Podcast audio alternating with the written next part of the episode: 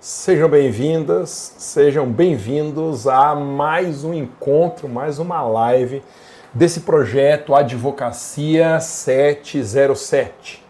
Eu prometi falar de uma coisa que para mim é revolucionária. Ontem nós tratamos de formas de vencer a morosidade do poder judiciário. Poder judiciário, nem sempre por culpa dele, em boa medida por culpa dele sim mas nem sempre apenas por culpa do judiciário, o judiciário é um entrave à solução de conflitos de interesse. Ele nasceu para ser uma solução e muitas vezes ele é uma barreira, um obstáculo à solução dos conflitos de interesse, por falta de estrutura que o Estado não entrega, por falta de servidor, por falta de capacitação, de aparelhamento, de tudo que você pode imaginar. Um pouco ou em larga medida por isso, também mais por vícios, por, por, problemas que a máquina jurisdicional tem e que você conhece tão bem como eu. O judiciário, no final das contas, para quem advoga contra o Estado, é um caminho que não é curto. Ele não é curto. Uma ação judicial, ainda que essas que movimentam questões exclusivamente de direito, que não demandam prova, essas em que a gente pede o julgamento antecipado da lide porque não há uma controvérsia representativa a respeito dos fatos. Essas causas que não atingem o valor de alçada para o reexame necessário. Você sabe que o novo Código de Processo Civil ele não obriga mais o reexame necessário, a não ser que o valor da causa ultrapasse limites que o próprio CPC estabelece, que são limites altos. No caso da União, fazendo de cabeça aqui causas acima de um milhão de reais, se não me falha a memória, não precisam mais de reexame necessário. Mas mesmo essas causas que transitam em julgado, digamos, na primeira instância, especialmente se forem aquelas causas em que os, os atos normativos das procuradorias dispensam contestação e recurso, na melhor da melhor da melhor das hipóteses, o trânsito de julgado vai se dar o quê? Em três anos? Na melhor das hipóteses. E o problema é que quando nós advogamos para servidores e para contribuintes, eu tenho te ensinado a advogar no proveito econômico. Como que num ambiente de crise como esse que nós vivemos, de concorrência desleal, que lamentavelmente é o dia a dia de quem advoga, sabe que infelizmente muitos colegas, eles não primam pela ética e pelo bom senso. Aí o cliente faz leilão, ele já chega para a reunião tendo gulgado o que para ele é a solução, então ele já chega todo dono da verdade. O cliente perdeu a noção entre o que é jornada de trabalho nosso e o que é descanso. Então, toda essa, toda essa circunstância faz com que as melhores causas sejam causas em que a nossa solução envolve um reembolso de recurso para o nosso cliente uma devolução de valores ou um abatimento em valores que ele vem pagando mensalmente, porque isso é como a gente entregar dinheiro para o cliente.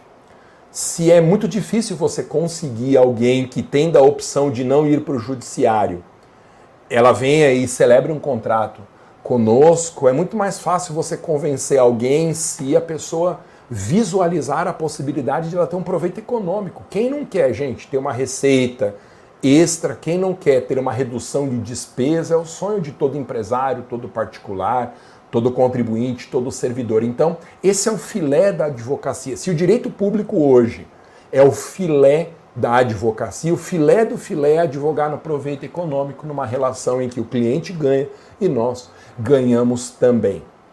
O problema é que há no meio do caminho uma pedra chamada poder judiciário e além da demora que a gente conhece, de tantas e tantas outras dificuldades, quando a gente advoga no proveito econômico, é muito comum que a gente tenha que aguardar o levantamento do precatório para receber parte dos nossos honorários sucumbenciais e contratuais.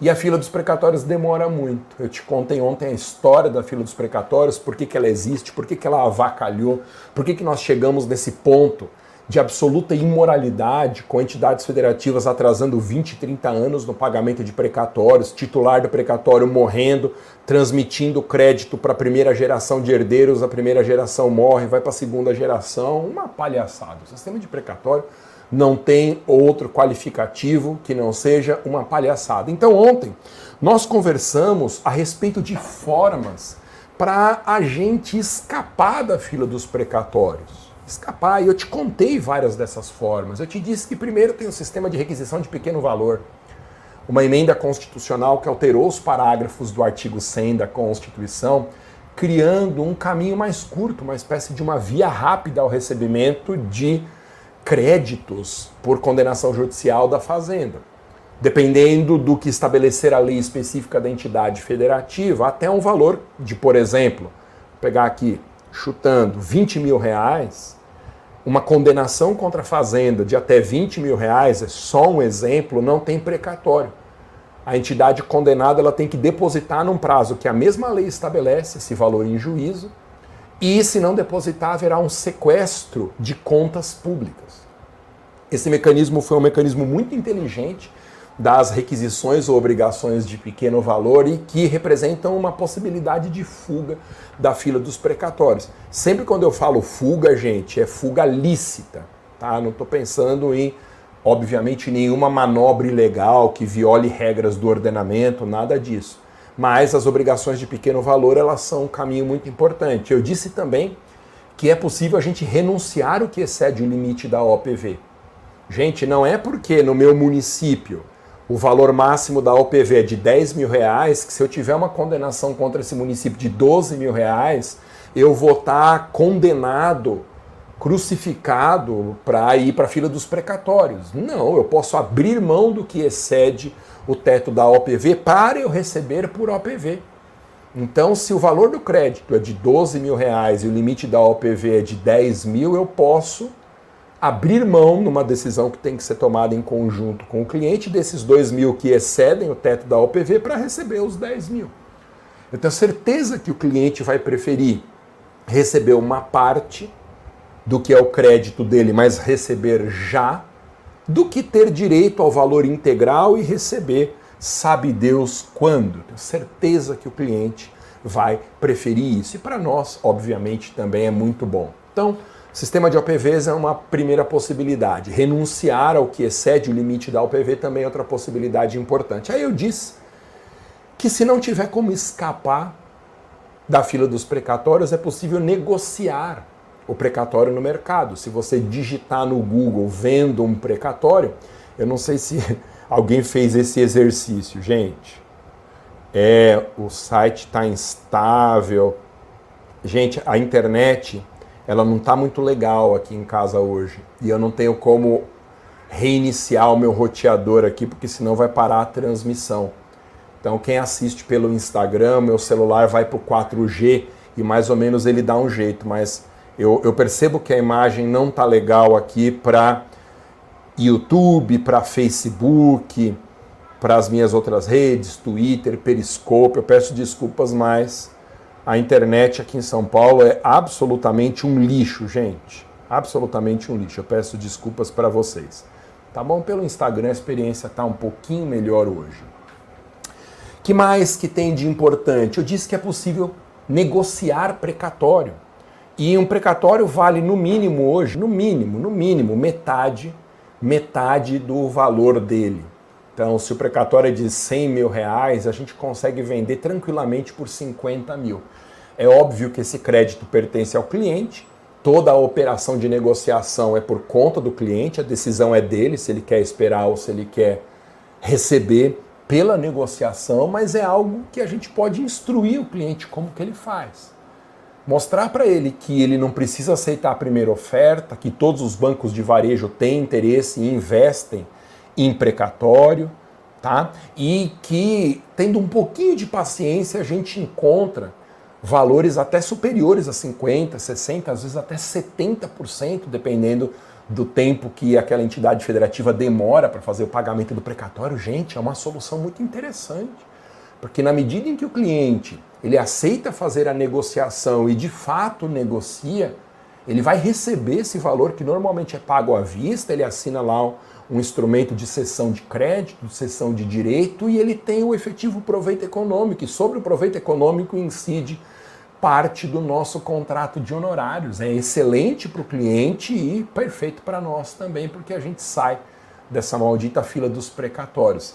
Se eu tivesse um precatório, Eu te contei, né, que para os dois lados da minha família existem precatórios, lamentavelmente, de duas gerações acima em que o titular faleceu, passou para as gerações que estão imediatamente acima de mim, da Tati, e alguns dos credores da segunda geração já morreram e passou para a terceira geração e o precatório ainda não foi pago.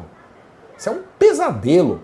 Se eu tivesse um precatório, mas eu não teria a menor dúvida de negociar. Mas eu não teria a menor dúvida, eu venderia tranquilamente o meu precatório por 50% do valor. Mas tranquilamente, num momento de crise como esse, e ainda tendo um pouquinho de paciência para negociar com pelo menos cinco, seis instituições que se interessarem, a gente consegue receber feito um leilão por essas instituições. Depois faça o teste.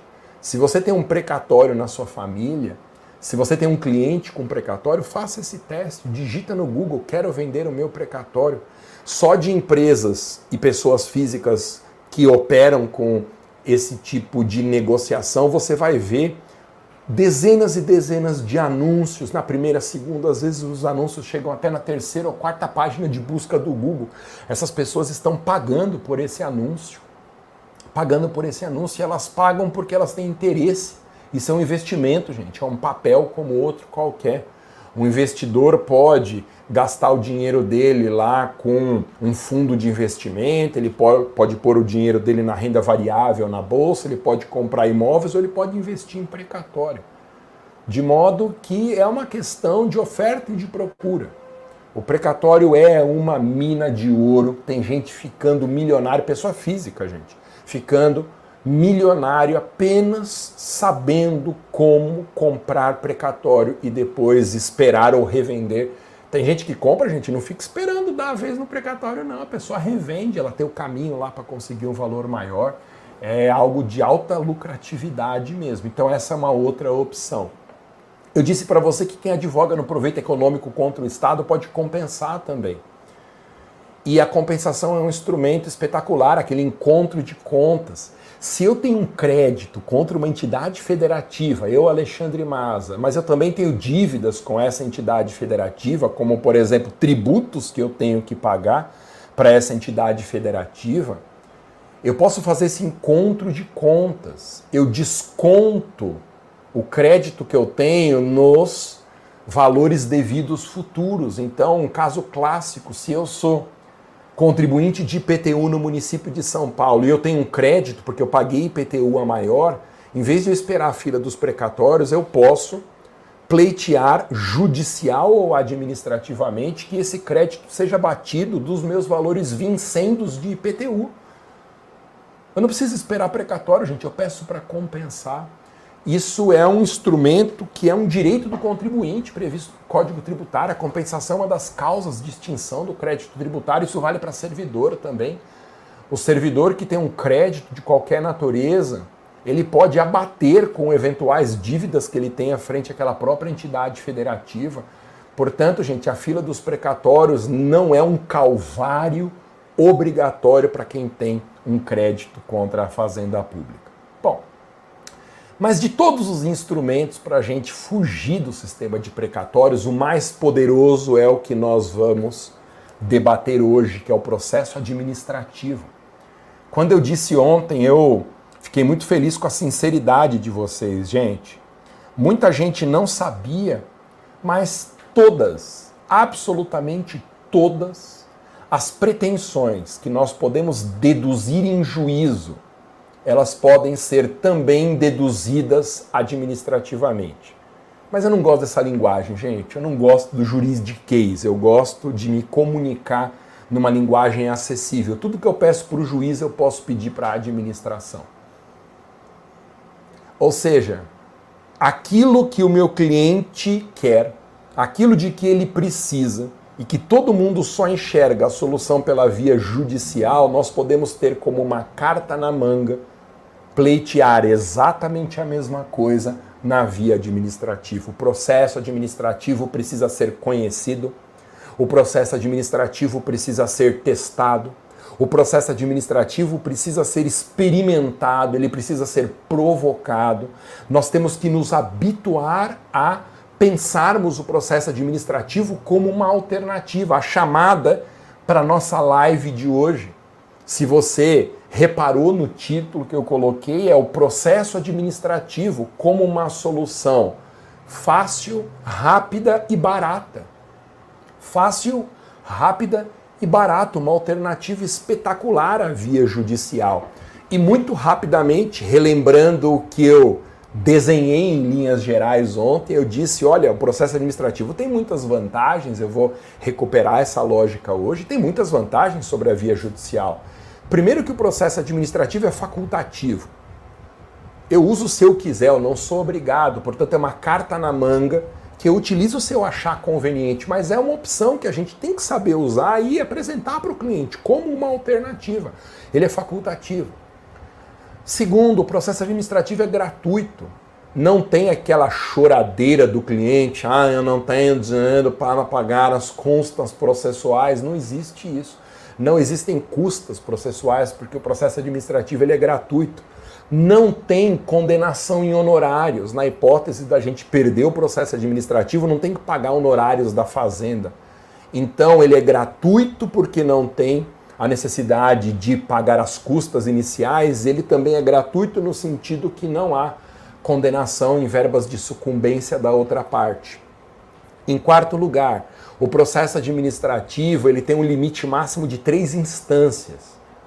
O direito brasileiro não permite a quarta instância administrativa, o que significa que ele tende a ser um processo mais rápido do que o processo judicial.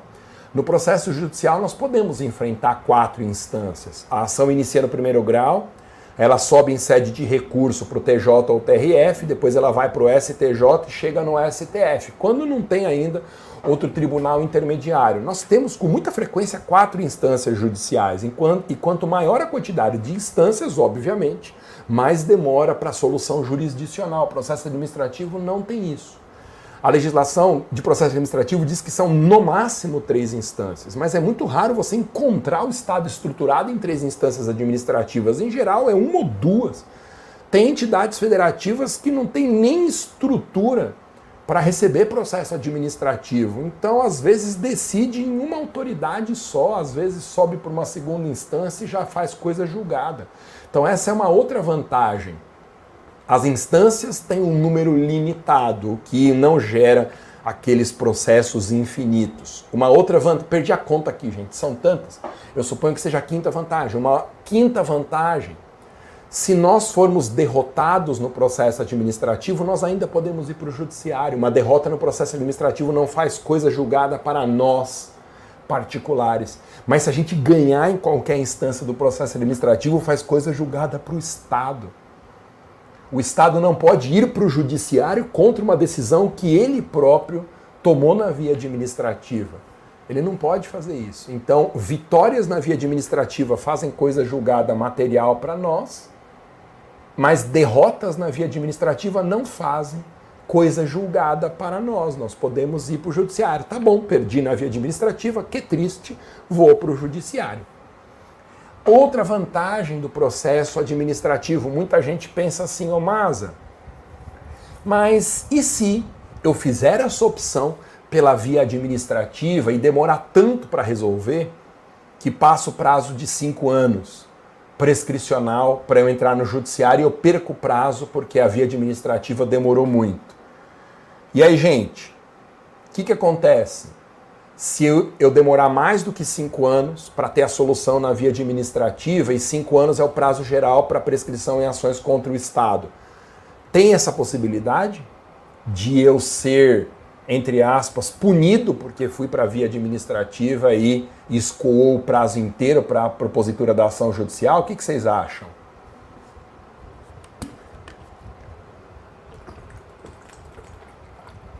Quem arrisca aqui? Ô, gente, Ninguém é obrigado a saber tudo. Se eu estou propondo que a gente comece do zero, comece do zero a, nossa jornada na advocacia, não tenha medo de colocar aqui. Gente, isso aqui não é um tribunal.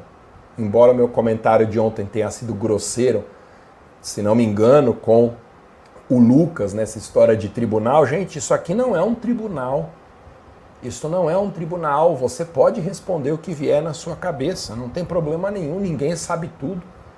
Eu não sei tudo, aliás, se tem uma resposta que eu tenho prazer em dar para os alunos é: eu não sei, eu vou pesquisar e quando eu descobrir a resposta, eu te falo. Muitos dos meus alunos da escola fazem perguntas, né? Todos os cursos da minha escola, gente, eu mesmo que tiro dúvidas. Eu não tenho equipe para tirar dúvida. Aliás, como que eu poderia ter uma equipe para tirar dúvidas, gente, das aulas que eu dou? Ia ficar muito na cara que não sou eu que estou respondendo. Então sou eu mesmo.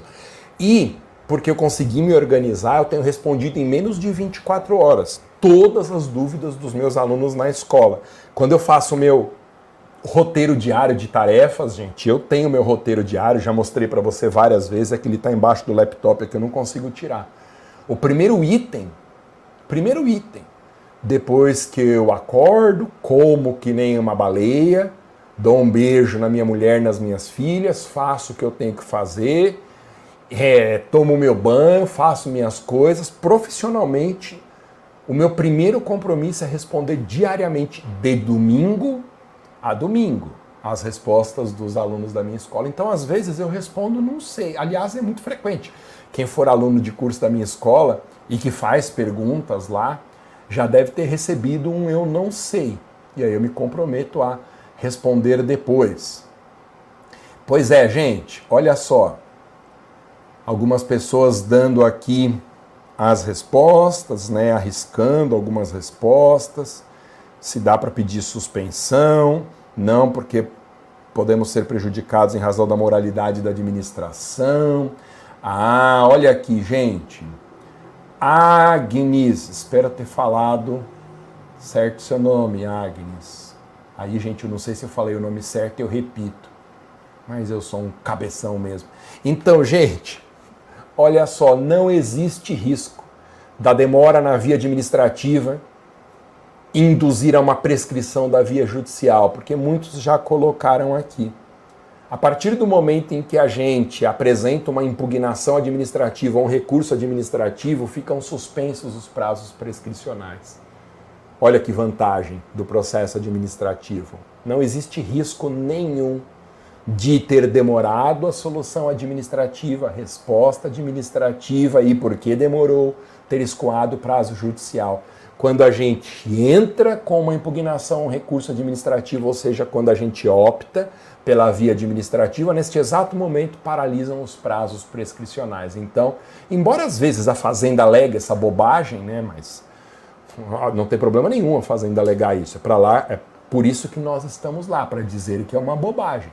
Então, embora às vezes a Fazenda invoque essa preliminar de prescrição, porque escoou o prazo enquanto a gente estava lá na via administrativa, esse argumento é um argumento fraco. A gente não pode ficar com raiva, gente, de argumentos medíocres da Fazenda, porque os procuradores eles estão no papel deles, no papel deles.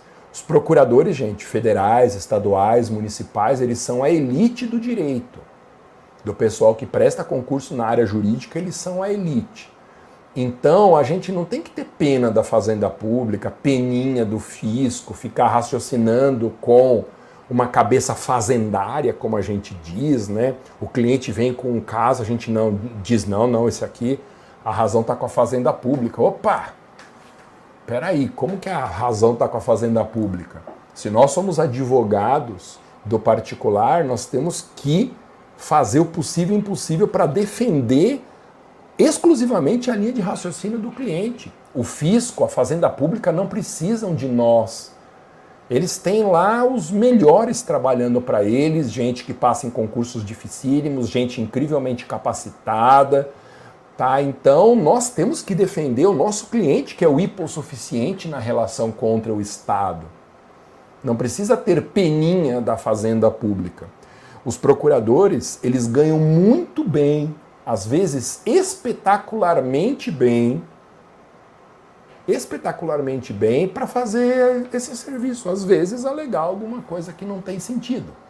Então, não tem problema a gente se deparar com uma preliminar dessa de prescrição, porque demorou muito a solução administrativa. É para isso que a gente existe, para dizer para o juiz que esse raciocínio é uma bobagem. A culpa não é do procurador, ele está fazendo, cumprindo exatamente o papel institucional dele, que às vezes é sustentar um absurdo. O advogado não é juiz, procurador não é juiz.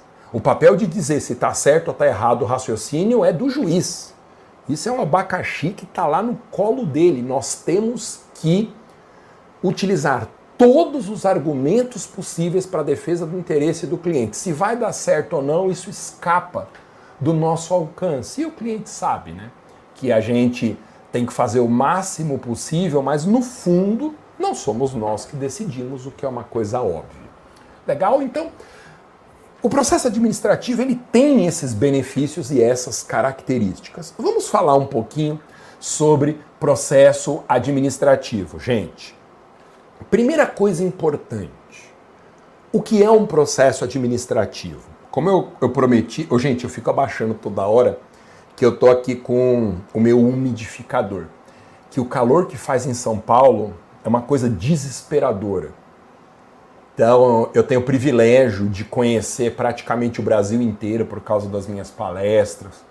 Conheço Belém do Pará, famosa pelo calor, Cuiabá também, Teresina, minha querida cidade de ter, morrendo de saudade de Teresina. Conheço lugares quentes, mas quando São Paulo resolve fazer calor, o inferno que é isso aqui, gente. E esse ambiente que eu tô aqui, que é o ambiente das aulas da minha escola, ele é o escritório da minha casa. Depois eu mostro para vocês. Se eu virar a câmera para esse lado, já tem aqui uma porta que dá para a sala da minha casa. Tá lá a Tati, tá a Luísa brincando aqui no sofá, possivelmente o Pudim fazendo xixi no tapete, porque ele é um shih tzu que eu já contei essa história para você, né? Ele não, simplesmente não consegue, ou nós não conseguimos ensinar ele a fazer as coisas no lugar certo, tá? Aquela bagunça toda. E aqui o meu escritório, cara, é o escritório da minha casa escritório da minha casa, é home office total. Por isso que tem barulho de construtora, tem barulho de umidificador, toca o telefone lá, o pudim late, minhas filhas brigam. Minha mulher liga para mim, vocês viram, né, gente? Aquele semana passada deu um pequeno piti aqui em casa. É, é, ela liga para mim, essas coisas, elas acontecem. Aqui não tem ar condicionado, gente. Então eu passo um calor. Esse barulhinho que vocês ouvem aqui, às vezes eu abaixo é para ajustar nem sabia que chamava isso as aletas do umidificador, que são aquelas pás, aqueles negocinho que fica levando passinho para baixo. É só melhor que nada, viu gente, meu umidificador.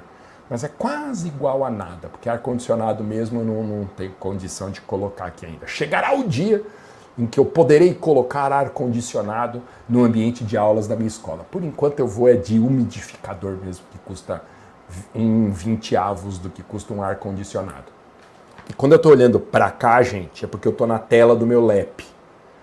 Tá? Então, eu digito aqui, eu só consigo ver o chat por aqui, então às vezes eu fico assim, não é falta de educação não, viu gente? Porque às vezes, é, eu, embora eu tenha recebido uma boa educação, meus pais não têm culpa, né? Às vezes eu dou umas escorregadinhas assim.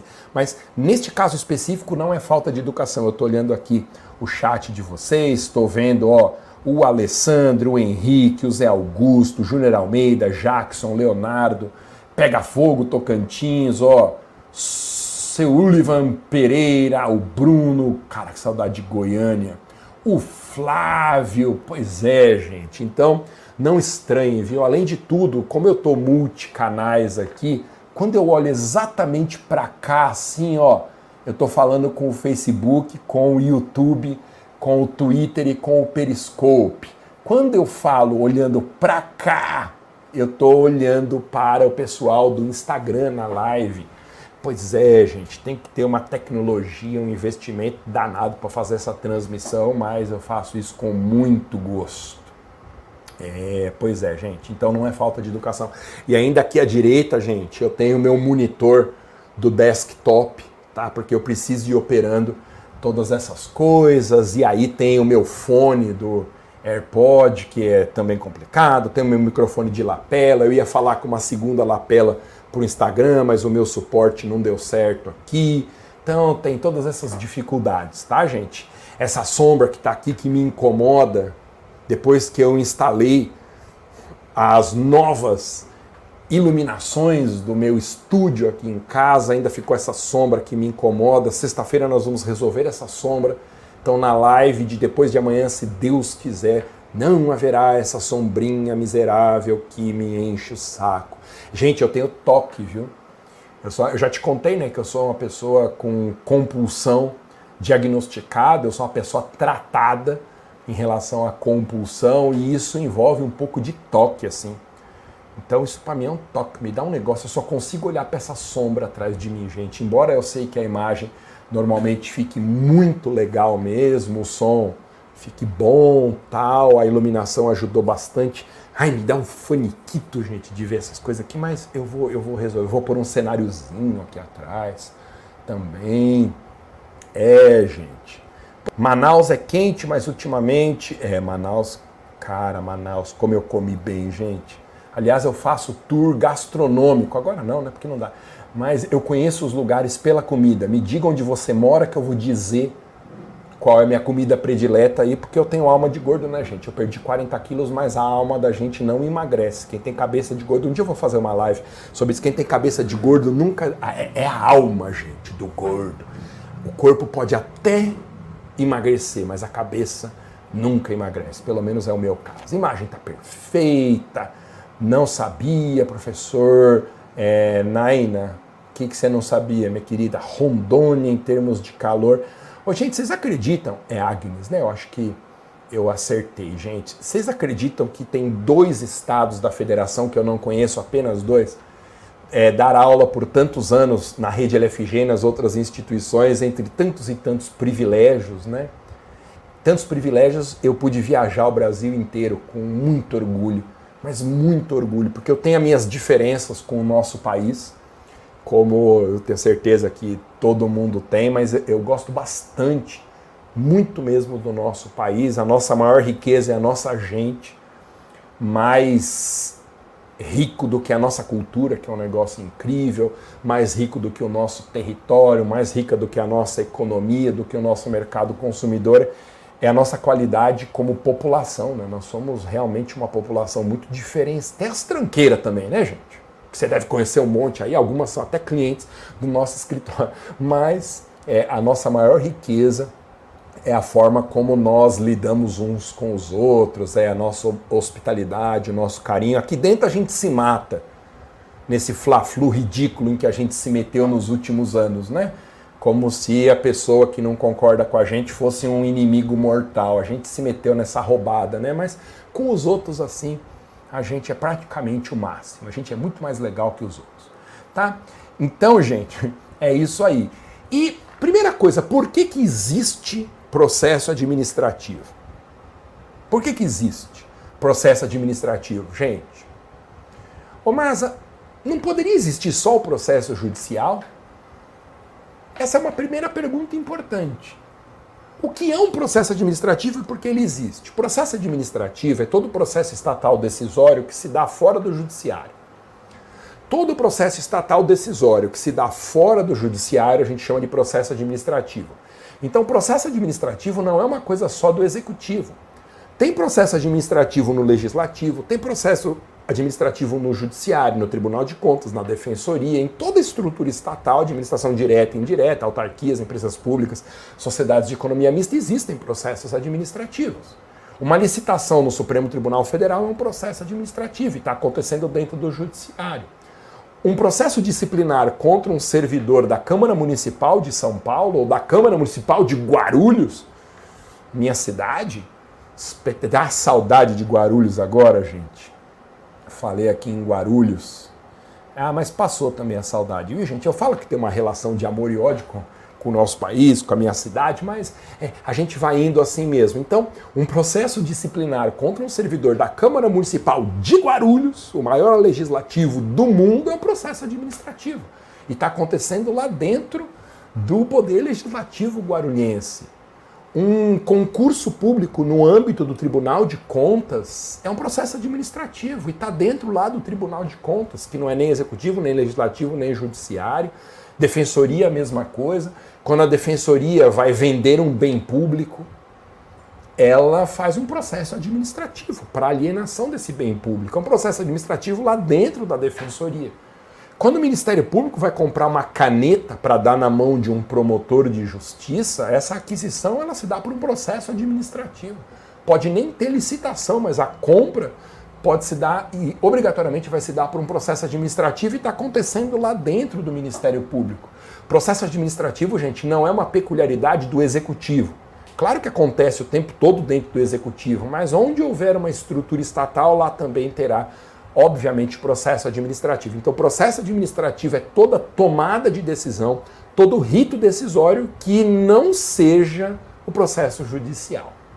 Então, a primeira coisa é esse esclarecimento.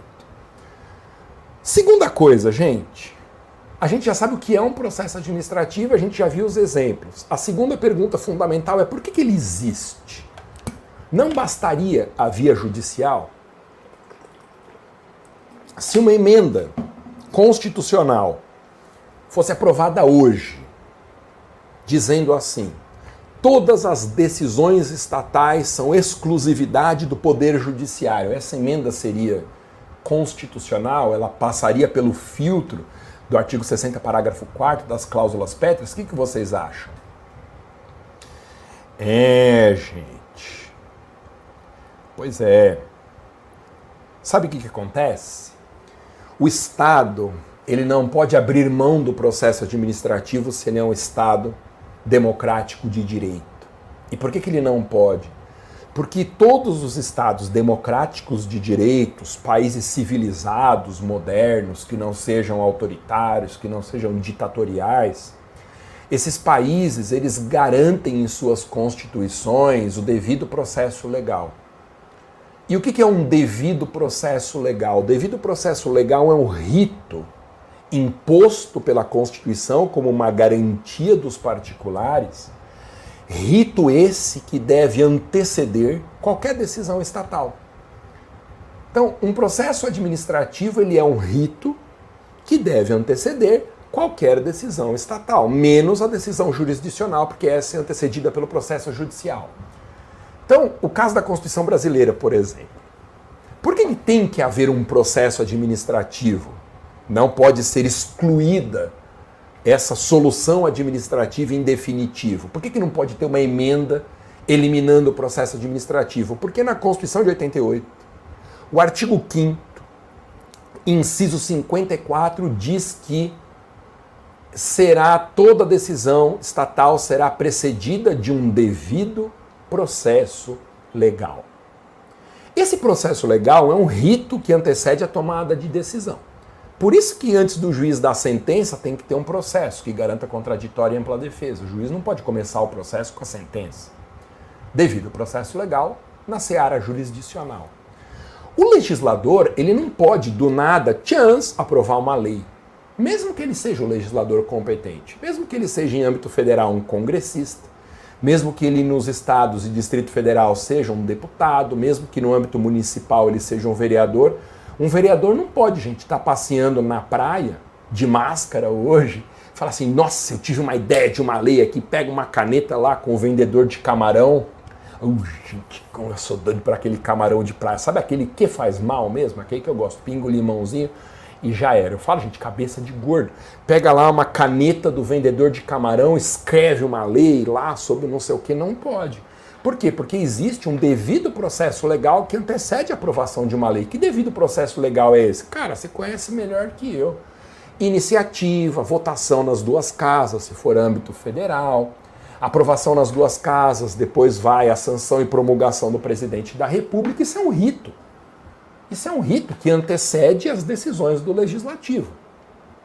É muito fácil a gente enxergar o devido processo legal no judiciário e é muito fácil a gente enxergar o devido processo legal no legislativo. Agora, e no poder executivo? Será que o poder executivo é o único bonitão, cheiroso e cremoso que está livre da obrigatoriedade do devido processo legal? Não. Quando o artigo 554 da Constituição diz que as decisões estatais devem ser precedidas de um devido processo legal, ela não exclui o executivo, ela diz qualquer decisão estatal. E isso, em põe a obrigatoriedade de um processo administrativo. Quando o Estado, por exemplo, vai me cobrar um tributo, eu posso nem questionar esse tributo, mas esse tributo só vai ser exigido depois de um processo administrativo lá dentro do fisco. Dentro do fisco.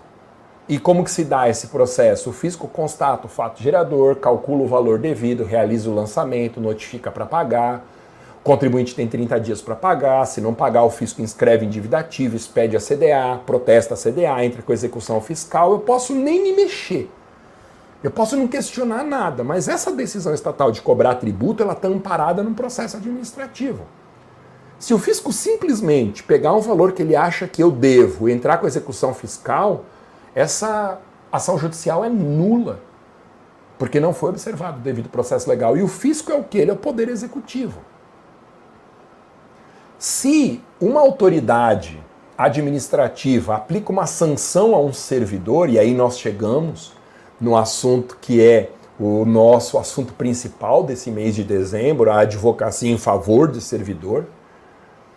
Se uma autoridade aplica uma punição a um servidor, por mais óbvia que tenha sido a infração, se essa punição não for antecedida de um processo disciplinar, que garanta contraditória e ampla defesa, essa punição é nula. Eu não sei se você está ambientada, ambientado nesse contexto dos processos disciplinares, mas é uma das grandes oportunidades de negócio. Gente, desde o primeiro dia que eu falei de processo disciplinar, que eu fiz postagens e impulsionei postagens na minha rede sobre processo disciplinar, advogue para servidores públicos, eu tenho recebido diariamente, diariamente, pessoas com problemas, servidores públicos com problemas em processos disciplinares, punições injustas, violação de contraditório, ampla defesa, verdadeiras barbaridades em processo disciplinar. Esse é um mercado espetacular. Dentro do subnicho da advocacia em favor de servidor, processo disciplinar, gente, as pessoas são massacradas diariamente no serviço público por punições injustas, mal aplicadas, sem contraditório, sem ampla defesa, decisões secretas, portarias demissionais assinadas por autoridades incompetentes, comissões disciplinares que estão irregulares porque os membros não são estáveis, porque o presidente não tem uma escolaridade ou um cargo equivalente ao do acusado, um monte de absurdos decisões desproporcionais, aplicação de penas graves para infrações leves. Isso é um mercado fantástico. Então, ainda que você não esteja 100% informado ou informado sobre o ambiente do processo administrativo disciplinar, deixe no seu radar como uma opção de negócio muito interessante, muito lucrativa no exercício da advocacia. Então, para quem não está ambientado, eu te disse que eu vou te ensinar do zero. Então me desculpe se você já sabe o que eu vou te falar, mas olha só. Por mais notória que seja a infração cometida por um servidor, por mais inquestionável que seja uma infração cometida, por mais óbvia a ilicitude, a tipicidade, a proporcionalidade daquela pena, a legalidade da punição aplicada, por mais evidente que seja, se a chefia aplicar uma punição, por mais óbvia que seja a infração, sem antes abrir um processo administrativo, essa pena vai ser nula. Não existe mais no direito administrativo brasileiro a chamada verdade sabida.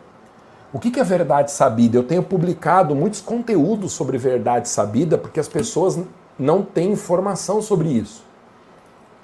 A verdade sabida era um instituto que existia antes da Constituição de 88 que estabelecia uma via rápida, uma via expressa punitiva. Então funcionava assim antes da Constituição de 88. Nas hipóteses em que a infração fosse inquestionável, inquestionável, todo mundo sabe que a infração aconteceu.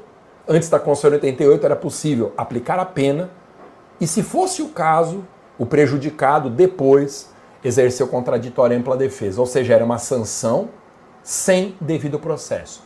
Desde a Constituição de 88, a chamada verdade sabida, aplicação de penas por infrações incontestáveis, a verdade sabida não foi recepcionada pela Constituição de 88. Hoje, olha lá, hein? Olha a oportunidade aí para você advogar em favor de clientes que são massacrados dentro da administração pública. Qualquer punição aplicada sem um processo anterior que seja público, que garanta contraditório, ampla defesa, que observe todos os requisitos legais, um monte e um monte de requisitos mesmo, essa pena será nula. E eu gosto de escancarar um exemplo para a gente visualizar bem esse cenário. Imagina o seguinte: suponha que um servidor ele tenha sido filmado recebendo propina. Filmado recebendo propina. Mexendo de novo aqui, gente, no meu arzinho, que não está rendendo. Ele tenha sido filmado recebendo propina. Todo mundo viu a cara dele, todo mundo viu ele pegando o dinheiro. Esse vídeo passou na TV, ele viralizou na internet, os grupos insuportáveis da nossa família no WhatsApp circularam esse vídeo, ninguém duvida que era ele e ninguém duvida que ele meteu a mão na grana, inclusive porque o vídeo capturou essa cena. Ainda que seja inquestionável, seja uma verdade sabida do país inteiro, esse servidor não pode ser punido nem com a pena mais leve de todas, sem a instauração de um processo que garanta contraditória e ampla defesa. E acontece muito de uma aplicação direta de sanção? Nossa, nossa, e por que que acontece? Porque os gestores públicos. Bom, primeiro tem perseguição. Uma primeira razão óbvia é perseguição, porque o serviço público não é o paraíso que as pessoas acham. O serviço público pode ser uma prisão, pode ser uma bola de ferro amarrada no pé do servidor. Então é muito comum perseguição dentro da administração pública pela aplicação de penas que a lei prevê. É muito comum, quando você entrar na advocacia em favor de servidor, você vai receber muitos casos assim. Por que, que é comum? Primeiro, porque tem esse aspecto de perseguição. Segundo, porque o gestor público ele não tem a noção do que é uma garantia, do processo como uma garantia. Aliás, esse é um, é um dos problemas que nós temos como civilização no Brasil nós não sabemos enxergar a importância das garantias quando alguém é pego fazendo uma coisa errada. Quando alguém é pego fazendo uma coisa errada, nós temos que saber separar a bobagem que a pessoa fez, por mais absurda que seja, separar isso das garantias que ela tem. Porque um dia isso pode acontecer com alguém que é da nossa família, alguma pessoa que a gente ama ou com a gente, e só quando a gente sente na pele, quando a gente vê sofrer uma pessoa que a gente ama por uma arbitrariedade, é que a gente é acordado para a importância que uma garantia constitucional tem. A gente pode não perceber a barbaridade que é uma condenação prévia na internet. A gente pode até dar uma, sabe, jogar uma linhazinha na fogueira e divulgar aí para todos os cantos que foi um absurdo, que bem feito isso, bem feito aquilo, Cicrano merece, Fulano merece. Mas o dia em que acontecer com a gente, ou com uma pessoa do nosso círculo, uma pessoa que a gente queira bem, uma pessoa que a gente ame, ou até um cliente que nos paga para resolver o problema dele, aí a gente vai sentir qual é o tamanho da falta que a observância de uma garantia tem. Isso é uma conquista civilizatória. Isso é uma conquista civilizatória. É bom que haja garantia. E é bom que a gente saiba respeitar as garantias e priorizar a importância das garantias antes que a gente precise invocá-las. Antes que a gente precise invocá-las. Então, no processo disciplinar, isso é muito claro. Por maior que seja a bobagem que a pessoa fez, por maior que seja a cretinice que ela fez, por mais imoral, pecaminoso, indecente, repugnante que seja, essa pessoa tem a garantia de um processo. Ela tem que ter essa punição, ainda que seja uma punição justa, precedida de um rito. Porque se isso não acontecer, nós não temos uma civilização. Se isso não acontecer, nós não temos um Estado democrático. Se isso não acontecer, não é um Estado de direito. Se isso não acontecer, é uma ditadura, é um autoritarismo. Tudo aquilo que é o oposto do que a gente estuda como um avanço civilizatório na faculdade de direito, que é o nosso conjunto de regras. nosso direito é capenga, nosso judiciário deixa muito a desejar, nossas leis às vezes são absurdas, são irracionais, mas a gente tem que aprender a defender. Porque se nós, operadores do direito, não formos os primeiros defensores das garantias, quem que vai defender? Quem que vai defender? A gente tem que saber, tem que estar internalizada essa importância dentro de nós. A gente tem que enxergar o que as pessoas não enxergam fora do ambiente jurídico. Nós não podemos aceitar a gente passar cinco anos na faculdade estudando, depois mais tantos e tantos outros anos estudando também o direito, e a gente passar por esse processo da forma como a gente entrou. Para a gente ter a mesma opinião que a pessoa que não é do direito, a gente não precisa ter estudado. A gente tem que enxergar o que para as pessoas é invisível. A gente tem que ver o invisível, que é a razão de existir dessas garantias. Ô, gente, se eu entrei na faculdade de direito e eu saí com a mesma cabeça, eu não precisava nem ter feito a faculdade de direito. Foi um desperdício. Eu joguei dinheiro fora, perdi meu tempo, porque o direito tem que abrir a nossa cabeça para essas conquistas civilizatórias que as garantias são, por mais doído que seja o caso concreto, por mais ódio que a gente tenha daquela pessoa que fez um mal para a gente ou para alguém do nosso círculo ou para algum cliente, nós temos que reconhecer a importância que uma garantia tem. E o devido processo legal, ele é isso, ele não é uma burocracia. Um rito decisório, ele não é algo que existe para tornar o Estado ineficaz, para demorar a solução de uma demanda. O processo é uma garantia do acusado, e até que a gente seja acusado de alguma coisa, às vezes injusta, é que a gente consegue perceber a importância que isso tem. Então, o devido processo legal é uma garantia. Artigo 5 inciso 54. Ponto. Decisões estatais que não sejam precedidas de um processo são decisões nulas de pleno direito. Ponto. Por que, que existe o devido processo legal? Essa é outra coisa legal de você sacar. Esses são os primeiros passos na advocacia em direito público. O devido processo legal ele não é uma garantia em si. Não é o rito pelo rito. Não é assim cumprir as etapas que antecedem a decisão, check. Pronto, essa decisão vai se tornar legítima. O devido processo legal não é um validador automático das decisões estatais. O devido processo legal é uma garantia a serviço de outras duas garantias. O devido processo legal ele só existe para assegurar contraditória e ampla defesa sem devido processo legal, é matematicamente impossível você assegurar contraditória e ampla defesa.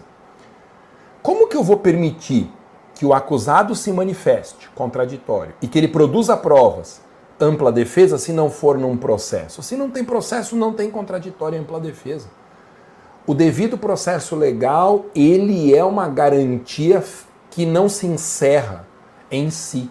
É uma garantia que está a serviço do contraditório e da ampla defesa. Contraditório e ampla defesa são dois dos valores mais fundamentais de uma sociedade civilizada. Antes de você massacrar a pessoa, vamos ouvir o que a pessoa tem a dizer. Antes de atropelar a pessoa, vamos permitir que ela produza provas. Afinal, pode estar errado aquele juízo que a gente tenha embora o mundo inteiro formule um juízo inteiro e que às vezes a gente fique embaraçado de pensar diferente de todo mundo, de todo mundo, a pessoa que está sendo objeto desse juízo, ela tem o direito de dizer não é assim e ela tem o direito de provar que não é assim. Até o dia em que esse juízo recaia sobre a gente. E aí a gente vai sentir a falta que o contraditório e a ampla defesa podem ter. Podem ter. Então, enxergue isso. Eu costumo dizer, gente, numa linguagem mais aberta, eu falo isso, sempre falei para os meus alunos da graduação, agora eu me desliguei da graduação para me dedicar 100% à minha escola, a vocês e aos meus alunos. Eu sempre brinquei dizendo que o devido processo legal é uma garantia bonde porque ela é uma garantia que arrasta junto outras garantias. Bom, então esse é um outro ponto importante. Se não houver devido processo legal, não apenas a garantia do devido processo legal é violada, como também necessariamente contraditório e ampla defesa. O processo administrativo existe para garantir contraditório e ampla defesa a quem vai ser afetado pela decisão da administração pública. Então, por que, que existe um processo disciplinar para a pessoa que vai ser punida exercer o contraditório e ampla defesa? Por que, que existe um processo licitatório para que as pessoas que vão ser preteridas na contratação, os potenciais contratados do Estado, eles possam se defender e dizer por que, que eles têm mais direito à contratação do que o sujeito que está sendo contratado. A licitação é um processo administrativo que existe para garantir contraditória e ampla defesa para as pessoas que não vão ser as adjudicatárias, as vencedoras do processo. Por que, que existe uma, um procedimento expropriatório? O procedimento da desapropriação. Para a gente garantir contraditório para a pessoa que está perdendo bem e permitir que ela produza provas contra o Estado que está tirando, às vezes, tudo que a pessoa tem e quer pagar uma miséria para ela. A desapropriação ela existe para isso, o rito expropriatório. Poderia ter desapropriação sem contraditório e ampla defesa? Poderia, mas aí a gente está antes do Estado de Direito. A gente está na época dos governos absolutistas a coroa portuguesa, quando o Brasil era uma colônia, a coroa portuguesa ela realizava desapropriação sem contraditório e ampla defesa. Quando a família real chegou no Brasil em 1808, a família real veio acompanhada de 10 mil membros da nobreza e pessoas ricas de Portugal. Eu acho curioso, gente. Eu tenho uma relação hoje muito próxima com os portugueses. A minha sogra é portuguesa, a mãe da Tati, todo mundo da família da Tati é, é português, eu não tenho na minha família portugueses, mas principalmente depois que eu fui para Coimbra, fiz o meu pós-doutorado, realizei um sonho que é estudar na Universidade de Coimbra. Se o meu irmão Cris estiver aqui também, o Cris também fez doutorado lá em Coimbra, é um paraíso. E eu já tinha uma visão diferente sobre os portugueses, né, do que esse lugar comum burro que às vezes é disseminado aí tristemente no nosso país. Cara, eu tenho uma relação hoje muito doida de admiração e às vezes de questionamentos também com os portugueses. Nós somos o espelho da sociedade portuguesa, gente. E às vezes, quando a gente vai lá e a gente estranha alguma coisa, é porque a gente está olhando para o espelho e falando, cara, nós somos assim também, está no nosso sangue, é muito louco como isso funciona. A influência portuguesa na nossa cultura ela é brutal. Claro que nós temos o privilégio da interferência também da cultura africana e a riqueza da cultura indígena são, são culturas tão ou mais representativas do que até a cultura europeia, né, que a gente não estuda, né, mas a cultura afro e a cultura de raiz indígena são de uma riqueza assustador, às vezes até manifestando um avanço, um avanço civilizatório superior ao avanço civilizatório dos europeus, né, que para muita gente são o padrão de sociedade avançada, mas é surpreendente a gente estudar onde chegaram os nossos índios, como que era a organização também dos países de raiz africana, das nações de raiz africana. E então eu tenho uma visão muito diferente do que, em geral, as pessoas acham. E esse episódio da vinda da família real, portuguesa por Brasil, mostra como, em muitos momentos, os portugueses foram absolutamente brilhantes. É, o, a única cúpula diretiva europeia que conseguiu fugir do Napoleão foi a coroa portuguesa. Eles deram passa-moleque no Napoleão quando Napoleão chegou em Lisboa, não tinha mais ninguém para eles derrubarem do trono lá. Tinha população, mas a família real tinha vindo para o Brasil, tinha levado 10 mil pessoas. Cara, foi uma solução brilhante do Dom João, lá apoiado pelos, pelos ingleses. Foi sensacional, gente. Se isso é ser burro, eu não sei o que é ser inteligente. Por isso que eu falo, gente, quando a gente estuda, a gente tem que ter uma opinião tendencialmente diferente do lugar comum. Senão a gente estudou para quê? A gente tem que contrariar às vezes o senso comum, assim, esse monte de bobagens que a gente ouve por aí, às vezes a gente repete sem, sem pensar muito. Né? Bom, e eu dizia isso tudo para reforçar a ideia de que essa garantia do contraditório e da ampla defesa, essa garantia ela está na raiz do nosso constitucionalismo, na raiz do direito do Estado democrático de direito. Eu disse, a família real quando veio aqui para o Brasil e nós estávamos num período histórico anterior à primeira Constituição brasileira e é muito curioso perceber que a família real veio, chegou no Rio de Janeiro em 1808 e não tinham onde morar. Eles saíram desapropriando imóveis dos cariocas. Você imagina que coisa bizarra. A família real chegou em 1808, foi passeando pelas ruas do Rio de Janeiro, vendo as melhores casas e requisitando essas casas. Falou, saia daí, meu querido, que agora essa casa, esse imóvel pertence à coroa, pertence ao nobre fulano de tal, sei lá quem.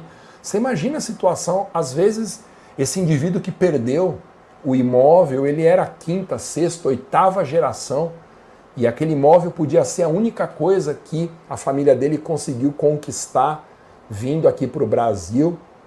E a coroa simplesmente foi lá e pegou.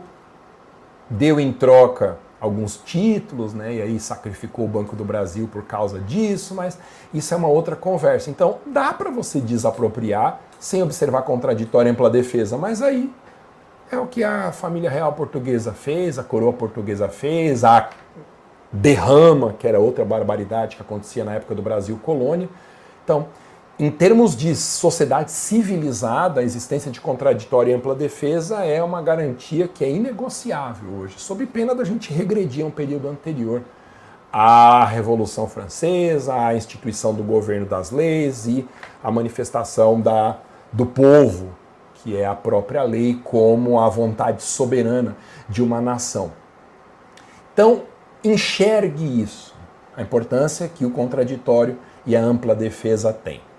O processo administrativo, portanto, ele é uma imposição constitucional, ele não pode deixar de existir sob a égide da Constituição de 88. Nenhuma emenda constitucional pode retirar o processo administrativo. Bom, perceba que a garantia do devido processo legal, ela tem três aspectos.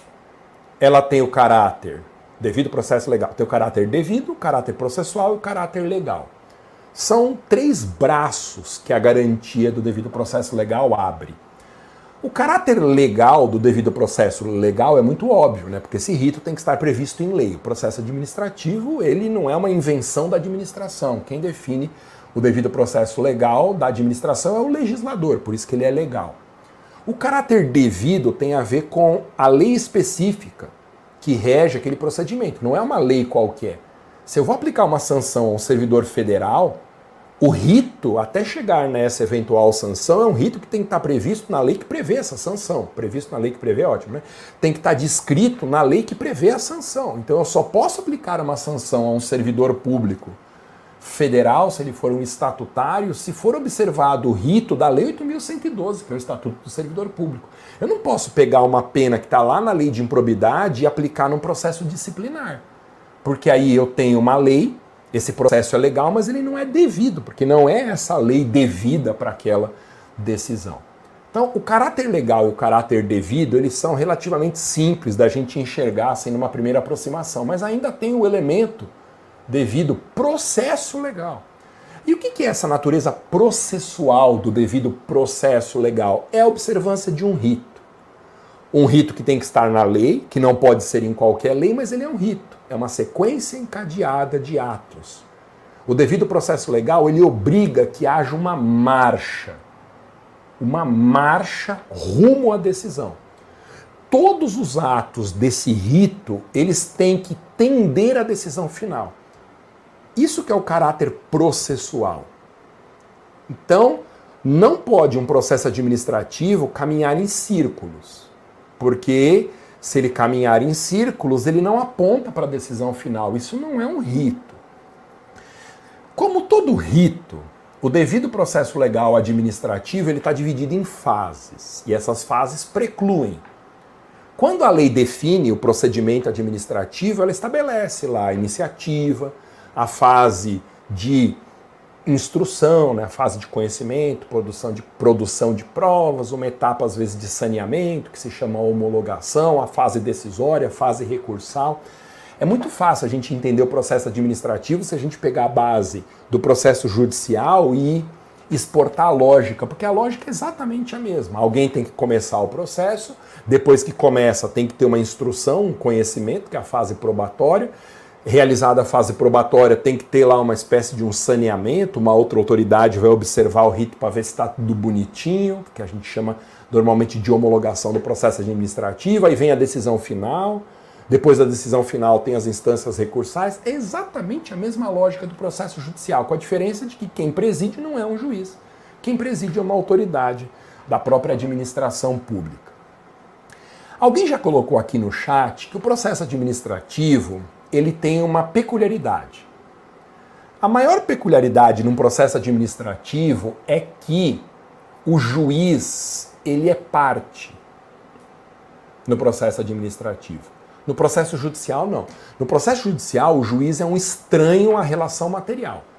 É alguém que não participa da relação material conflituosa, porque se ele participar, inclusive, ele não pode nem julgar a causa. O que é uma obviedade, mas que eu preciso dizer. Então, no processo judicial, nós temos, no mínimo, uma relação jurídica triangular: um juiz, que é uma parte estranha, a relação conflituosa, e pelo menos duas pessoas ali litigando. No processo administrativo não é assim. No processo administrativo nós temos o particular e quem decide é, entre aspas, o polo passivo também. Então você pega, por exemplo, um processo disciplinar. Tem o servidor, que está num polo, tem a própria administração, digamos grosseiramente, a contratante daquele servidor no outro polo, e quem decide é ela, a administração. A própria estrutura estatal que tem interesse na decisão é quem expede a decisão. Você pega um processo administrativo fiscal. Gente, se eu devo o ICMS para o Estado de São Paulo, o Estado de São Paulo acha que eu devo, e eu entro com um recurso administrativo, eu, contribuinte, sou recorrente. Recorrido é o Estado de São Paulo, suponho o ICMS paulista. E quem que vai julgar esse processo disciplinar? O próprio Estado de São Paulo. Então ele é juiz e parte. O processo administrativo não tem um juiz imparcial.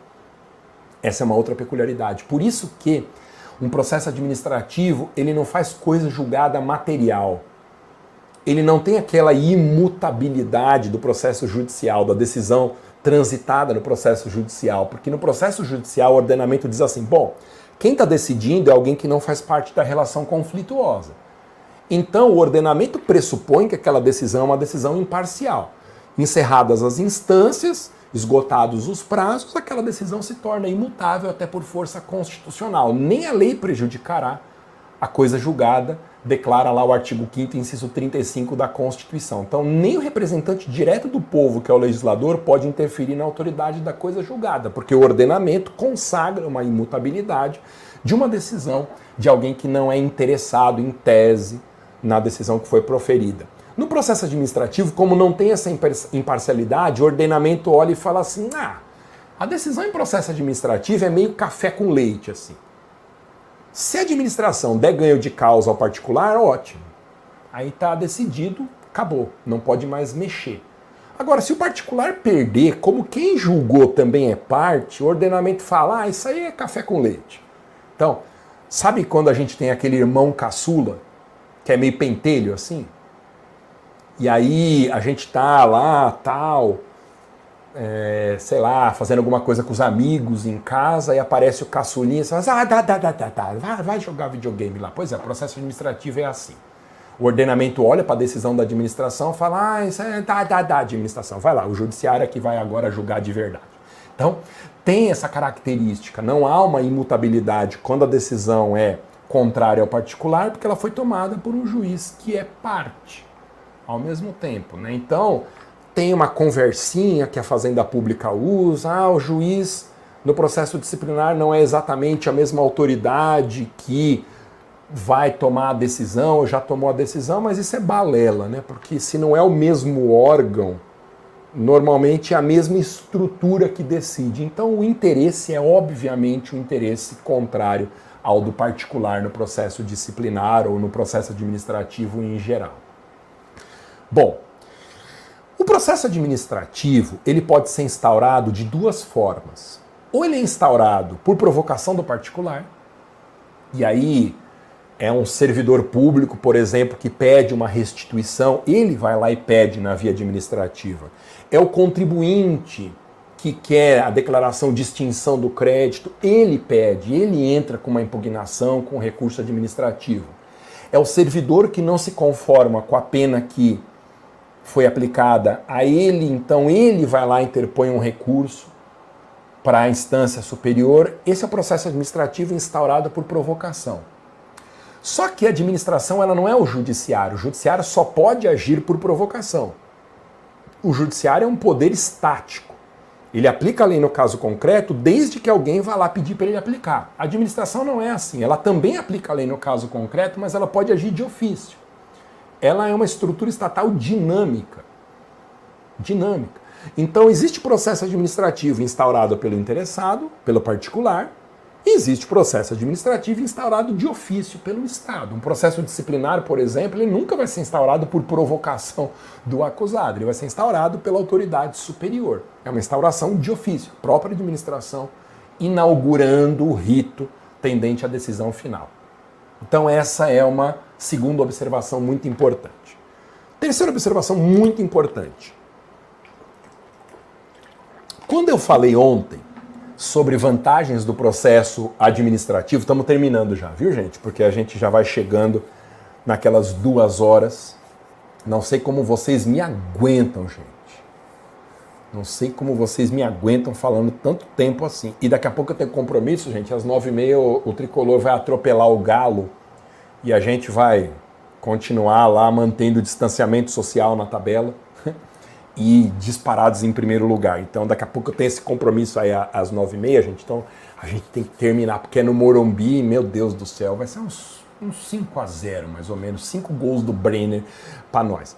Falando sério agora, gente, daqui a pouquinho a gente já encerra, tá? E eu ia dizer uma outra coisa interessante sobre a lógica do processo administrativo. Quando eu falei ontem das vantagens do processo administrativo sobre a via judicial, Muita gente disse assim: Ô Masa, tudo bem, em tese existem essas vantagens. Se não me engano, foi o próprio Lucas que disse. Aí ele falou assim: mas a via administrativa pressupõe uma lei que discipline aquele rito. Portanto, Masa, não teria sentido eu entrar com um requerimento administrativo em favor do cliente se não houver uma lei daquela entidade federativa disciplinando aquele procedimento decisório, certo? Errado. Errado. Porque, gente, se o devido processo legal é uma garantia constitucional, não está na mão do legislador viabilizar o exercício dessa garantia, porque a garantia está acima da vontade do legislador. Se o exercício do devido processo legal, como uma garantia do particular, dependesse de uma lei específica, o legislador teria na mão dele uma chave. Uma chave que só ela abriria a porta do exercício dessa garantia, o que é um sem sentido. A garantia tem que existir contra o legislador, inclusive. Eu não posso reconhecer no legislador um condicionante para o exercício do devido processo legal.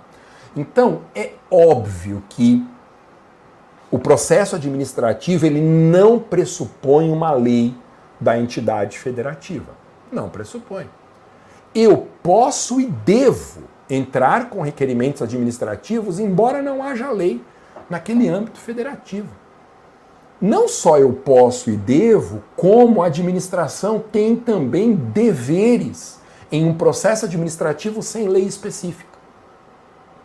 E esse é um ponto em que eu preciso abrir, abrir o horizonte de quem não está acostumado com o direito público. Com o direito público. Então vamos supor um cenário limite, vai. Em âmbito federal existe legislação abundante de processo administrativo, em âmbito estadual também.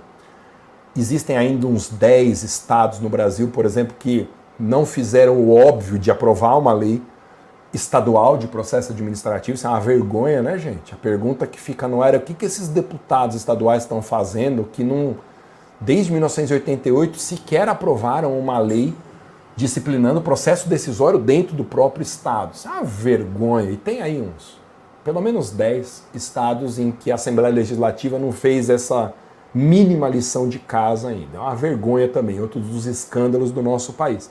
Mas veja, esse legislador moroso, esse legislador descumpridor do seu dever constitucional, ele não pode ser beneficiado por isso. Eu não posso dizer assim, ah, já que não tem lei, então o particular não pode entrar com um requerimento administrativo, porque não tem lei legal, né? Então o Estado inviabiliza uma garantia constitucional, ele está sendo premiado por uma omissão dele. Então, vamos pegar uma situação limite. Vamos pegar um município de pequeno porte que não tenha uma lei municipal do processo administrativo. Não tem. Isso significa que os cidadãos, os munícipes daquela localidade estão impedidos de fazer requerimentos administrativos e ter as suas decisões analisadas antes do Poder Judiciário? Claro que não significa. A mesma garantia de devido processo legal que vale para quem mora numa grande capital se aplica para quem mora num município pequeno. A mesma Constituição vale para o território nacional inteiro.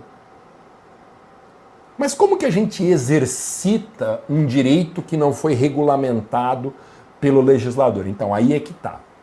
Existem algumas informações importantes nesse ponto. Primeiro, há um precedente fundamental do STJ que resolve a nossa vida nessa matéria. O STJ tem um, um precedente, já faz tempo, de uns 20 anos atrás, dizendo o seguinte: entidades federativas que não tenham lei própria de processo administrativo se sujeitam à lei federal, a lei 9784 de 99. Então olha que decisão bonita, gente. O STJ, que é um tribunal que se diz o Tribunal da Cidadania, mas que na verdade é um tribunal da fazenda, porque o STJ só faz decidir contra o particular, contra o cidadão, contra o administrado. Então, se tem uma coisa que o STJ não é o tribunal da cidadania, ele é o tribunal da fazenda pública. Mas até o STJ, que tem essa histórica postura favorável ao Estado e contra o interesse dos particulares, é só você pesquisar precedentes do STJ para você ver como o STJ atropela garantias e consagra atropelamentos de garantias. Mas o próprio STJ, que tem esse perfil histórico de ser muito fazendário, ele abriu um precedente espetacular. O STJ, numa exceção à sua linha normal, de decisão falou assim: entidades federativas que não tenham lei própria de processo, elas não podem se abster de instaurar processos por causa dessa mora legislativa. Então elas fazem o que? Elas estão sujeitas à lei federal do processo. Portanto, gente, não existem vazios no território nacional em termos de legislação de processo administrativo. Não existem vazios, não há lacunas de normatização de processo administrativo. Porque a entidade federativa que não tiver a sua própria lei automaticamente se sujeita à Lei 9784. Pronto. Essa já é uma primeira informação chave. Então, não deixe de usar processo administrativo como uma opção em favor do seu cliente diante da falta de lei.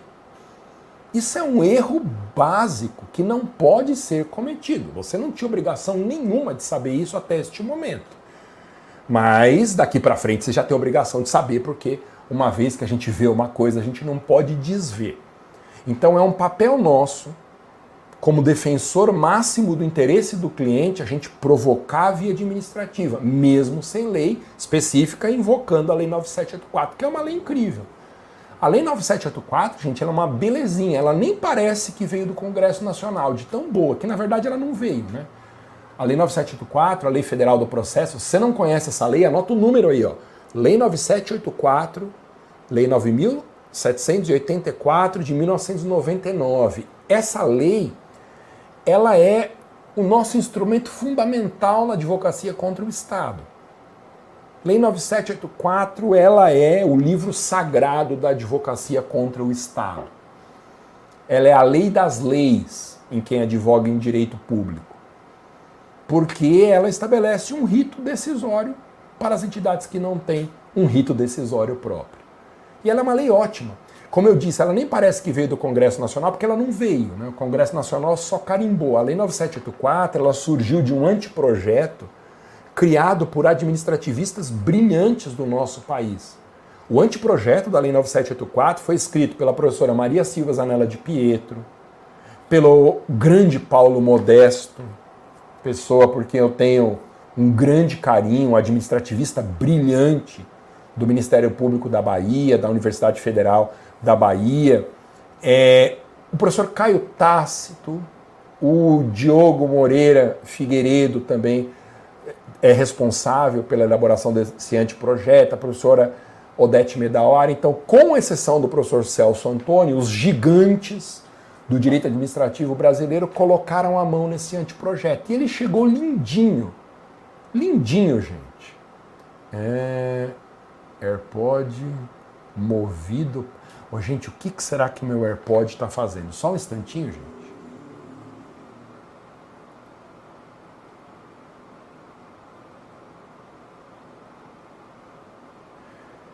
Ô, gente, olha que coisa, eu acabo de ser comunicado pelo meu celular que o meu AirPod está, a partir de agora, conectado com o celular. Aí a pergunta que fica no ar é: Apple, como que a minha voz estava chegando e para que, que eu estou com esses dois equipamentos caríssimos e desconfortáveis na minha orelha? Se eu tinha conectado antes e agora eu fui informado que não estava conectado. Ah, meu Deus do céu, né, gente? Coisa. Pois é, essa lei é uma lei fundamental para a gente, a Lei 9784.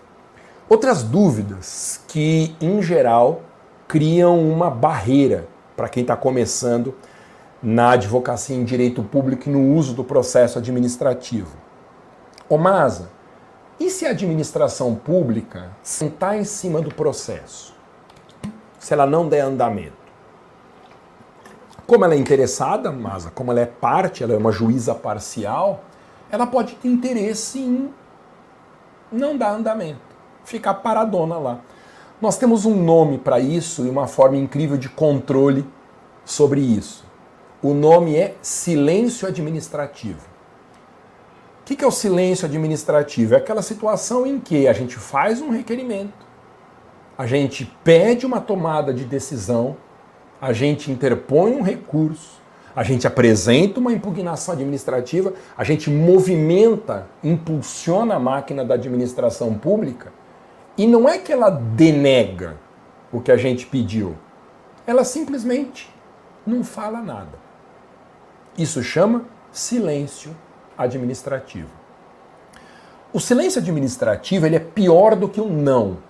Porque quando você pede uma coisa, o Estado diz não, ele tem que declarar que ele disse não, ele tem que praticar um ato administrativo, que é uma declaração de decisão, e de posse desse ato administrativo a gente pode questionar no judiciário.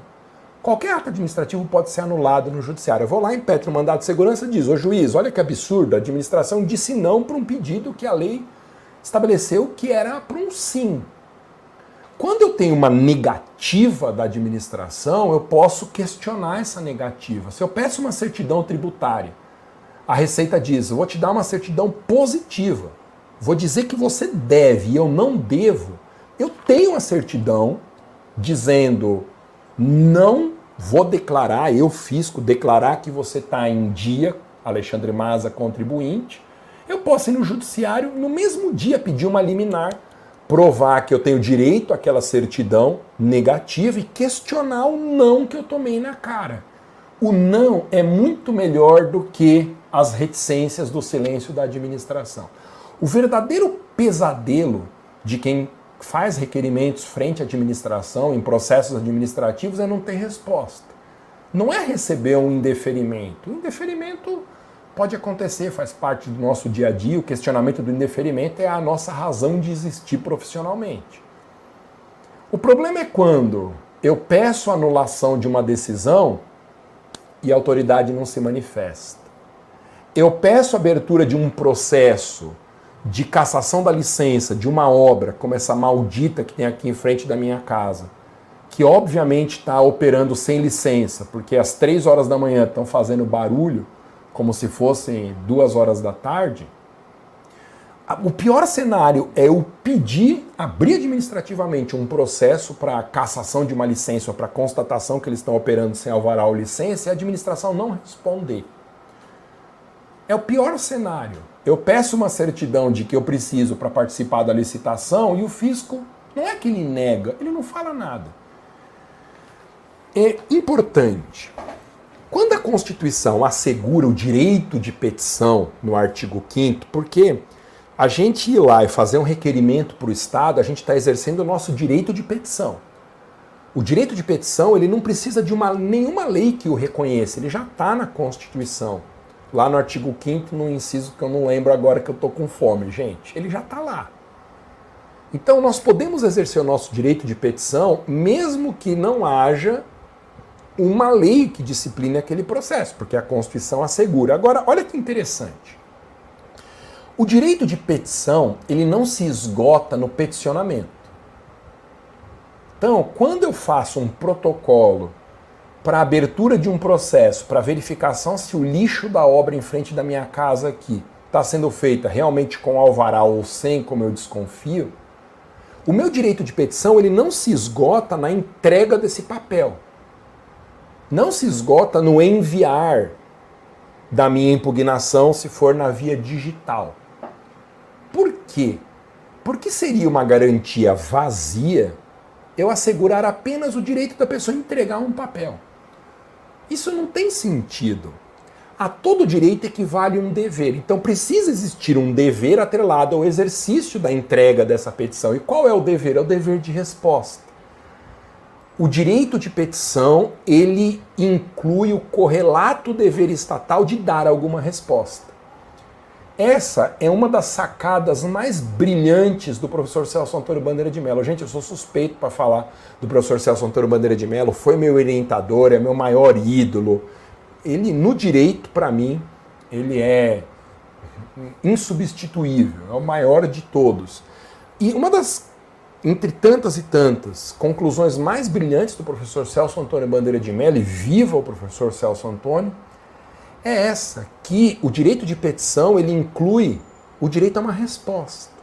Enquanto o Estado não responder, ainda que seja um não, eu não exerci o meu direito de petição de forma plena. E isso traz uma conclusão importante. A conclusão de que o silêncio da administração após um prazo razoável da protocolização do requerimento, o silêncio da administração é ilegal, é um ilícito, é uma inconstitucionalidade. Porque se eu peço uma coisa hoje, a administração passa dois, três meses e não responde, ela está violando o meu direito de petição. Ah, mas você já pediu. Eu sei, mas pedir é a metade do direito. A segunda metade é ter uma resposta. E enquanto você, administração, não me der uma resposta, você não está cumprindo o meu direito, não está observando o meu direito de, de petição. Você está praticando um ilícito, e o pior tipo de ilícito que tem, que é o ilícito constitucional. Legal isso, né? E isso é bom porque a gente consegue questionar o silêncio, questionar até judicialmente. Se eu peço uma coisa, passa um prazo razoável e eu não tenho a resposta, eu posso impetrar um mandado de segurança, porque isso é um abuso de direito. Olha que coisa sensacional, gente. Como o processo administrativo, ele é uma ferramenta linda para a gente. Então, se a gente faz um pedido administrativo e por qualquer razão do mundo a gente não obtém uma resposta, mandado de segurança contra o silêncio. E qual é o direito líquido e certo? O direito à petição. O direito de petição. Ele é tão líquido e certo que está previsto na Constituição. Ele é um direito com o maior status que um direito pode ter no nosso ordenamento, que é o status constitucional, a maior dignidade, como a doutrina gosta de dizer, a maior dignidade que um direito pode ter é o assento constitucional. Então, olha quantas ferramentas. E vou te dizer mais uma coisa para a gente já caminhar para o encerramento aqui, gente, porque eu ainda vou falar muito na semana lá de janeiro. Você está inscrito, né? Para o treinamento que eu vou dar Advogue para servidores, a semana aberta da advocacia em favor de servidores em janeiro. Primeira semana de janeiro, eu vou dar um treinamento gratuito, uma semana aberta de advocacia em favor de servidores. Você pode se inscrever gratuitamente, está num link lá na minha bio do Instagram. Ô, gente, quem não tiver inscrito não vai participar, não, porque não vai nem saber onde vai estar acontecendo. Eu só mando o link para quem tiver inscrito. Então, ah, mas perdi. Pois é, né? Direito não socorre a quem dorme, nem o tio Mazinho também não socorre a quem vacila. É de graça, gente, de graça até ônibus errado, né? Como diria lá em Guarulhos, até injeção na testa, de graça. Então, vai lá, se inscreva, porque também nessa semana de treinamento eu vou falar bastante sobre questionamento do silêncio, porque isso é um ponto fundamental. Eu vou te falar uma coisa que pouquíssima gente sabe, inclusive pouquíssima gente que milita em direito público. O que, que a gente pede no mandado de segurança ou numa ação pelo procedimento comum? Vamos pensar aqui que a estratégia melhor é o mandado de segurança. O que, que a gente pede para o juiz no mandado de segurança contra o silêncio administrativo? O que, que a gente pede? A gente pede para o juiz estabelecer um prazo para a administração se manifestar? Isso é um erro gravíssimo em impetração de mandado de segurança contra o silêncio. Gravíssimo. Ô, gente, se eu estou advogando para um servidor e eu peço administrativamente que o Estado devolva cinco anos de um recolhimento indevido, que o meu cliente fez, eu peço administrativamente a restituição e o Estado não responde, eu vou impetrar um mandado de segurança contra o caráter abusivo do silêncio, contra a violação do meu direito de petição nesse segundo aspecto, que é o dever do Estado de dar uma resposta. Mas o que, que eu vou pedir? Excelentíssimo senhor doutor, ante o exposto, requer que seja estabelecido prazo de cinco dias para a autoridade coatora se manifestar sob pena não é isso não. O que, que a gente vai pedir? Depende. Se aquilo que eu estou pedindo é um ato vinculado, o meu pedido vai ser um. Se aquilo que eu estou pedindo é um ato discricionário, o meu pedido vai ser outro. O que, que é ato vinculado? É aquele que não envolve margem de liberdade. A lei estabelece os requisitos e diz assim: todo mundo que tiver preenchidos esses requisitos tem direito ao ato. Isso é um ato vinculado. Então, por exemplo, aposentadoria compulsória. Aposentadoria compulsória é um ato vinculado. Todo mundo que preenche os requisitos legais tem direito à aposentadoria compulsória. O Estado não pode falar assim, ah, fica mais um pouquinho. Você é tão legal, você completou todos os requisitos, mas fica aqui mais seis meses. Não pode, é um ato vinculado, porque preenchidos os requisitos, há um dever de emanação desse ato. Ato discricionário não. No ato discricionário, a lei dá uma margem de liberdade para a administração. Diz assim, a administração tem uns requisitos aqui, para quem está pleiteando esse ato, mas você pode avaliar a conveniência e oportunidade da decisão. Então, a bola fica com você, administração. Se você me explicar, administração, por que, que você está tomando essa decisão, você pode indeferir o pedido, mesmo para quem preencheu os requisitos legais. Porte de arma é ato discricionário. Não basta eu preencher os requisitos legais. Entrar lá perante a autoridade competente, pagar a taxa, abrir processo, blá blá blá blá blá blá blá blá blá. A administração ela pode me negar o porte de arma, porque ela olha para mim e fala: não, esse Alexandre Maza não tem nenhuma condição mental de portar uma arma.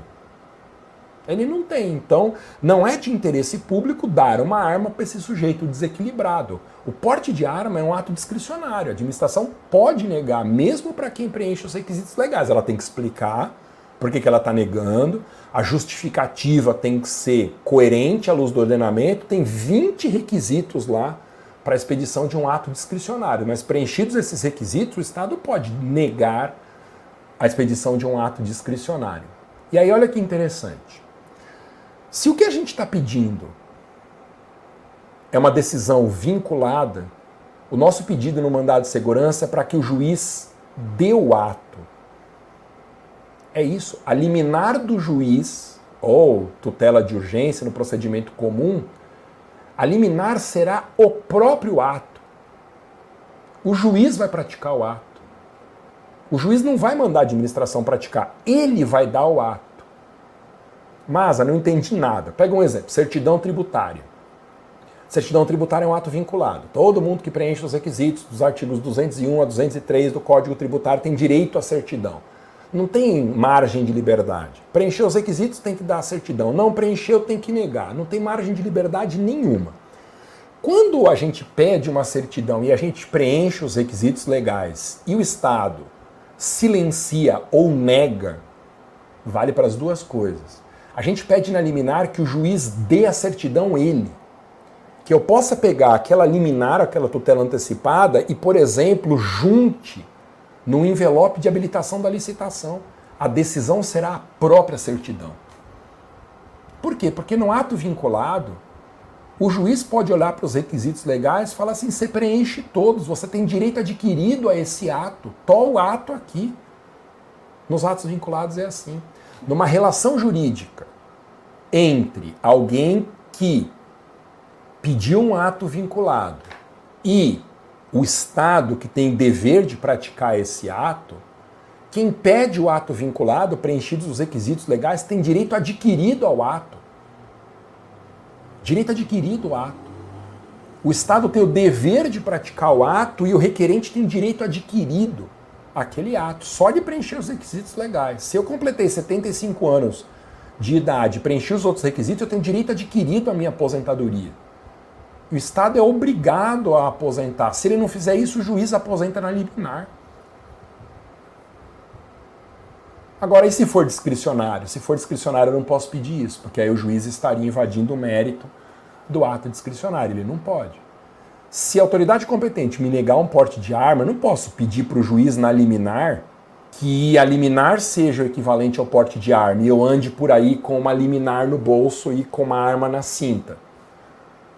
Eu não posso. Por quê? Porque se o juiz der esse porte de arma, o juiz está substituindo o administrador na tomada da decisão. O juiz não pode substituir o administrador na tomada de decisão, porque o juiz não é eleito pelo povo. O juiz não tem legitimidade democrática para avaliar interesse público. Então, todo esse movimento que existe no Brasil a favor dos precedentes e decisões judiciais gerais e abstratas que vinculam situações concretas, essa babação de ovo do direito norte-americano, tá? essa postura subdesenvolvida, essa sim, de ficar pegando instituto de outros países, importando para cá, sem saber se isso tem a ver com a nossa Constituição, se passa pelo filtro constitucional. Isso é uma figura ridícula. Isso é uma figura ridícula você importar uma criatura dessa que tem o ambiente dela, o ecossistema lá num outro ordenamento trazer para cá e vai desequilibrar o nosso ecossistema jurídico. Isso é uma forma de subdesenvolvimento cultural e as pessoas acham que estão abafando quando pegam um precedente lá norte-americano ou a lógica própria do da common law, da vinculação a precedentes e importa isso para o nosso ordenamento como se fosse o suprassumo da evolução civilizatória. Isso não tem sentido nenhum no Brasil. O precedente é uma decisão judicial, portanto, ela é uma manifestação de alguém que não foi eleito pelo povo, que está fora do quadrado. Cara, juiz não tem legitimidade democrática para decidir fora do caso concreto para o qual ele foi provocado mesmo que seja o Supremo Tribunal Federal. Que história é essa, gente? Então, tudo isso tem uma razão de existir por trás. O juiz, ele não pode praticar atos discricionários porque ele não foi eleito pelo povo. Você vota em juiz. Nos Estados Unidos tem lá os mecanismos de eleição dessas autoridades. Eu não sou especialista em direito americano, mas eu sei que o processo é diferente. Então a legitimidade decisória é outra. Aqui no Brasil, não. No Brasil, não. Então a gente tem que tomar muito cuidado, porque existem explicações que estão por trás do nosso direito que justificam o nosso direito ser como ele é e não o contrário, como outros países têm, e que às vezes as pessoas não enxergam e ficam aí repetindo, reproduzindo, Ctrl C, Ctrl V, pega um instituto, joga lá no, no Google Translator e passa aqui, nossa, que lei avançada, direito dos precedentes, viva a common law, e coisas e coisas desse tipo, tá bom? Então, voltando aqui para a gente encerrar a nossa conversa, olha como nós temos inúmeras e inúmeras e inúmeras razões para usar o processo administrativo pelo menos como uma carta na manga. Isso não significa que você obrigatoriamente tenha que sempre, a partir de agora, advogando em direito público contra o Estado, optar pela solução administrativa antes da via judicial. Não é isso. Mas eu quero que você saiba que existe. Lembra que eu te falei? Nos instrumentos de captação de clientes, prospecção ativa, é, eu não quero necessariamente que você saia fazendo prospecção ativa pelas redes sociais, embora eu tenha certeza absoluta que esse, esse, esse seja o seu futuro. Mas eu quero que você saiba que existe, que tem gente fazendo e que funciona. Então, com o processo administrativo, eu quero exatamente a mesma coisa. Primeiro, que você saiba que existe. Primeiro e segundo, que você saiba que tem quem usa. E terceiro, produz muito resultado. Você pode até entender tudo de processo administrativo e não usar nada, mas que seja por estratégia e não por falta de capacitação. Você consegue enxergar como é promissor esse mercado da advocacia em direito público? Como nós temos ferramentas incríveis que as pessoas não usam? Como a gente consegue resolver o problema do cliente ou pelo menos ter um caminho mais rápido de solução do problema do cliente sem ficar judicializando tudo, sem esse vício nosso né, da judicialização da vida do brasileiro, como diz o ministro Barroso, como se o poder judiciário fosse uma droga injetável da qual a gente não consegue abrir mão em nenhuma hipótese porque a gente perdeu a nossa capacidade de decidir o que fazer, se não pela via judicial. Nós somos viciados em judiciário no Brasil, mas isso não é o único caminho. O processo administrativo, ele muitas vezes, ele é melhor, mais rápido e mais barato do que a via judicial. Advogado tem que ter produto. Tem que ter produto. Lembra, nós falamos isso em lives anteriores e aqui a gente já vai terminando, gente.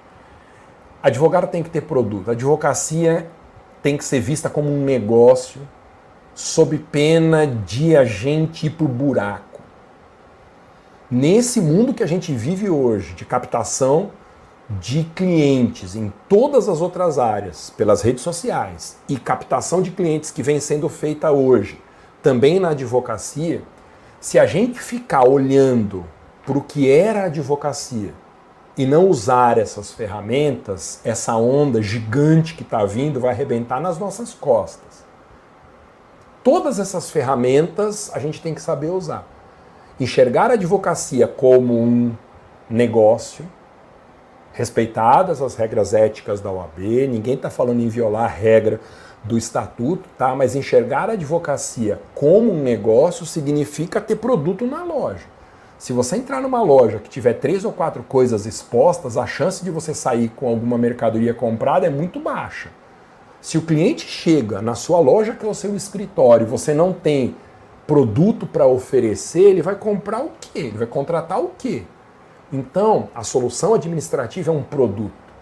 É um produto novo, é um produto revolucionário e que pode ser muito melhor do que os outros que todo mundo oferece você tem que ter esse produto na sua prateleira, porque o cliente vai adorar, no mínimo, saber que você conhece essa opção que é ignorada por 99,9999% dos operadores do direito. Até mais, muito obrigado.